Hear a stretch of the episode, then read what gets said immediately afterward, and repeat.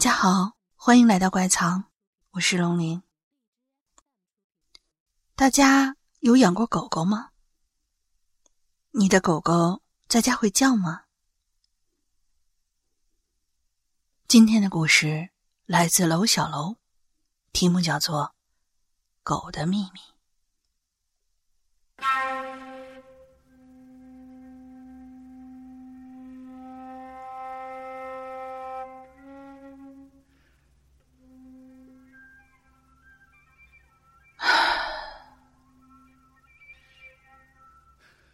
你讨厌狗吗？我挺讨厌狗的，尤其是狗叫，让人心神不宁的。我是半年前来到杭州，住在三四五国道旁边的一个小区里。这地方虽然不起眼，却是朱买臣的故里。我平时工作很忙，早上七点出门，中午回来一次。碰到加班的时候，经常晚上十点钟才能回到住处。这个地方的饭菜比较偏淡，人们说话我也听不懂。我早出晚归的，也很少能和同事以外的人接触。偶尔下楼会跟管理垃圾分类的老太太打个交道。那老太太人挺不错的，很和气，虽然她的方言。会让我一头雾水。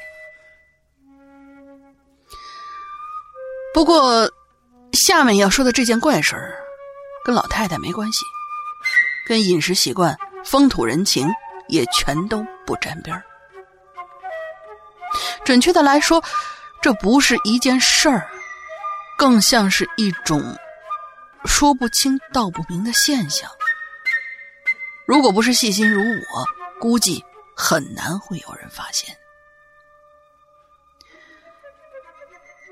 那一天是个傍晚，南方的天只要不下暴雨，其实都挺美的。我骑着小电动回到我的住处，一路都很顺利。很快的，我拐进了那个小区门口。小区里人不多，也都是外来工作的租客。这时候，就从路旁的绿化带里突然探出了一个小脑袋。那不是人，是一条狗，黑色的小狗。这是我第一次见到它。我们这里是城郊，流浪狗应该很多。我就曾经看见过一群衣冠不整的家伙在路上追逐他，他们碰到人也不会躲，自顾自的就在那玩很像一群无忧无虑的孩子。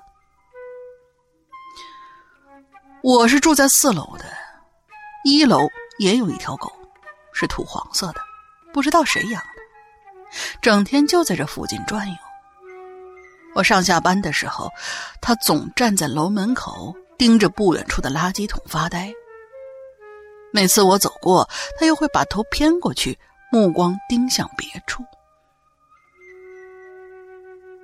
我挺喜欢这只狗的，它不凶，不跑，安之若素，就那样呆着，像个老实人似的。哼，说到这儿，可能有人发现了。对，没错。我今天要说的这件怪事儿，就跟狗们有关系，因为我发现了他们的一个秘密，可以说是天大的秘密，那就是这些狗从来都不叫唤。我发誓，我说的是真的。我住了这么久，几乎没有听到过任何一只狗叫过，包括楼下那个老实人。这不是故事。为了试验我的想法，那天我做了一个实验，结果让我大吃一惊。在小区门口遇见那只小黑狗之后的一段时间里，小黑狗都没出现。从他的模样上看，他应该就是一条流浪狗，以填饱肚子为狗生最大的追求，所以得到处找吃的。最后的一个月里，我的工作闲了几天，晚上能够按时回去，于是我就从公司步行回小区，没有骑电动车。想着可以沿途观察那些流浪的家伙。大概在五点半左右，我在大门口终于又碰到了那只小黑狗。当时它就躲在路边不知什么物种的植物后面，看见我走过，它也没有动。见我站在那儿四下张望，它还是没有动。他应该知道我在找他。狗是聪明的动物，尤其是流浪狗，这就像穷人家的孩子一样，早当家。这一次，他不安的挪了一下身子，弄得草木乱动。可是，我还是没有发现他。我于是开口喊了一声：“小黑。”小黑狗把脑袋探了出来，有些不知所措的盯着我。我发现了他，热情的又叫了他几声。他大着胆子走出了绿化带，我俩四目相望，就像是一对长时间没见的老朋友。朋友见面就得讲究，于是我跟他说：“小黑，你过来，我给你带来吃的。”他懂事的摇了摇尾巴。也许是“吃”这个字，太长时间从人的口中反复提起，早已灌输在他的记忆当中，让他闻之如狂。于是他慢慢走向我，脑袋也跟着晃悠了起来。可是，这就有些尴尬了。我对这个老朋友只是口头上客气。吃的我并没带呀，可如果他要是能够把我心中的疑惑给解开的话，那我一定去小区的商店给他弄顿大餐。这么一比的话，狗比人善良啊！我蹲下身子，摸摸他脏兮兮的脑袋，他没有躲。可能是长时间没有跟人亲近，小黑闭上了眼睛。其实我心里也感同身受。对于一个外乡人来说，我很少遇见同乡，虽然同事很多，但我们之间都是互相客气，心存芥蒂。同样是为了生存，如同一张餐桌上的食客，谁都护着碗里的吃的，又盯着别人嘴里的肉。一只狗狗在陌生人面前露出柔软的肚皮，真的让我心头一暖。我压低声音对他说：“小黑，你能不能叫一声啊？你叫一声，叫完我给你火腿肠吃。”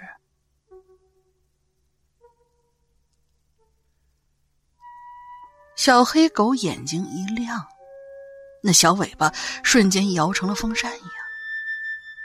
我就那么盯着他的嘴，发现他真的慢慢的张开了嘴，露出稀疏的牙齿，身体往后缩了缩，两腿绷得笔直，他要开始叫了。这种感觉，我甚至是满眼期待。但是现在看来，其实我那时候也有病。以前我最讨厌狗叫的。我家住在 L 市，小区里也有很多狗，比人还多。它们成天的狂吠，比着赛的叫。心烦的时候，我甚至会朝他们大喊，试图让他们闭嘴。可随之而来的，他们比我还要愤怒，奋力的回怼，挑衅的报复。但是到了这里，我居然对狗叫声产生了怀念。我就眼看着黑狗的嘴越张越大，越张越大，我瞪着眼，心里一直跳。好嘛，它终于要叫了。是的，它最终还是叫了一声，但不是狗叫声，而是打了个喷嚏。我惊愕的愣在了当场。哎，这狗叫不是汪汪的叫吗？这打喷嚏的声音算什么呢？见我反应很大，也许是我的眼神，他见识不对，立刻就回归了流浪狗的本性，撒腿就跑了。完了，实验失败了。我心中的疑惑也更加的深重，因为这儿的狗是真的不会叫啊。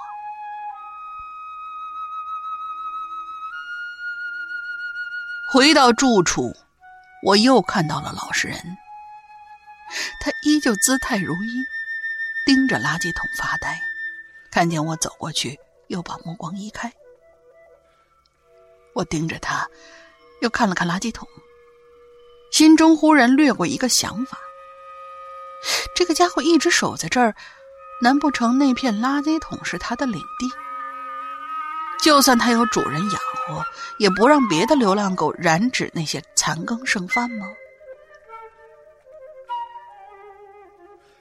刚来这儿工作的时候，我认识了一个同事，南方人，样子很忠厚。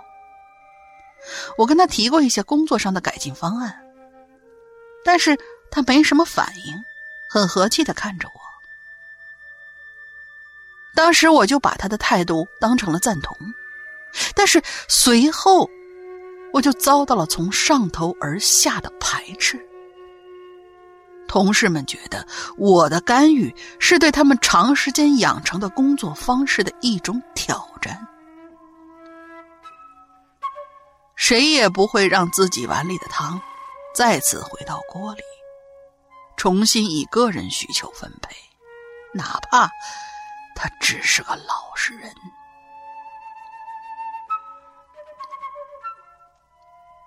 时间过得很快，半年过去了。我，也准备离开杭州，回到家乡，继续在以前熟悉的环境中工作生活。那儿的人不会变，虽然很凶，但是我习惯了他们的习性。这里的狗依旧没有叫过，但是我也不想弄清楚了。我也要生存。低下头的时候。我的眼睛看不见那些路上玩耍的流浪狗，我的耳朵里戴着耳机，里边是一些造作的音乐。那只草丛里藏的黑狗和守在垃圾桶旁边的黄狗，它们再也惹不起我的注意。有一刻，我觉得这一切挺悲哀的。动物的世界，跟人。居然没什么区别，一个能说话，一个只会叫，同样都是态度，只是表达的方式不同。可想起那些流浪狗的时候，我还是会展开联系，逃避着家乡熟悉的环境和一成不变的工作，所以我来到了南方。后来我发现。无论是南方还是北方，就算是非洲，只要有人的地方，狗就通人性。他们是四脚走路的人类。有些人舍家追求报复，有些狗渴望安定。狗被迫流浪，人却向往自由。我真的要走了。回到那个整日充斥狂乱狗叫声的世界当中去，我不会再愤怒的朝他们喊，我只会热情的朝他们叫。没有挑衅，没有愤怒，没有声音。这儿的狗不会叫，这儿的人语言不通。